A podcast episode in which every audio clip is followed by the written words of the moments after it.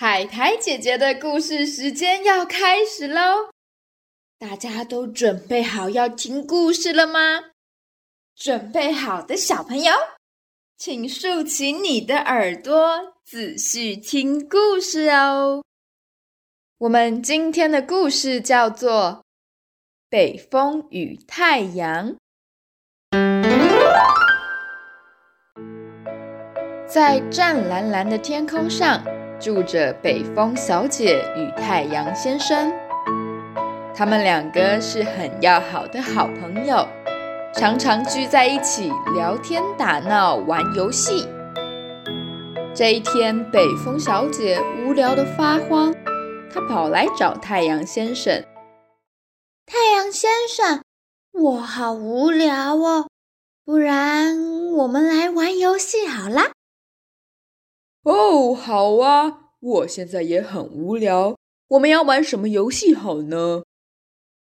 嗯，你看看地上有一个穿着外套的小女生，我们来比赛，看谁可以让小女生把外套脱掉。哦，听起来很有趣哎。好啊，那我们来比赛吧。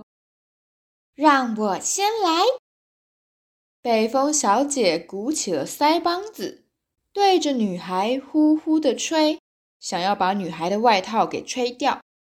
起初，北风小姐为了试试水温，轻轻的朝女孩吹了两下，女孩的外套果然被吹得摇摇欲坠。北风小姐开心极了，哎呀，这个比赛是我赢定了。北风小姐自信地再次鼓起腮帮子，想要一鼓作气把女孩的外套吹掉。这一次，她吹出来的风好大好大，连路上的树都快要被吹倒了。嘿嘿，现在外套肯定已经被我吹走了吧？可是谁也没想到，经过北风小姐这么一吹。女孩担心外套会被吹走，反而用力的压住外套，不让外套被吹掉。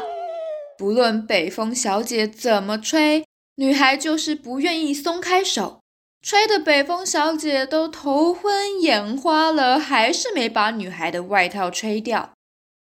哎呀，不行了，我已经没有力气再吹更多的风了。那么现在就轮到我上场喽。和北风小姐不同，太阳先生什么都没做，他只是静静的、温柔的，持续散发出温暖的阳光。没想到，陆地上的小女孩被太阳先生的阳光晒得热烘烘、暖洋洋的，就自然而然的把外套脱掉了。而太阳先生也就这样赢得了比赛。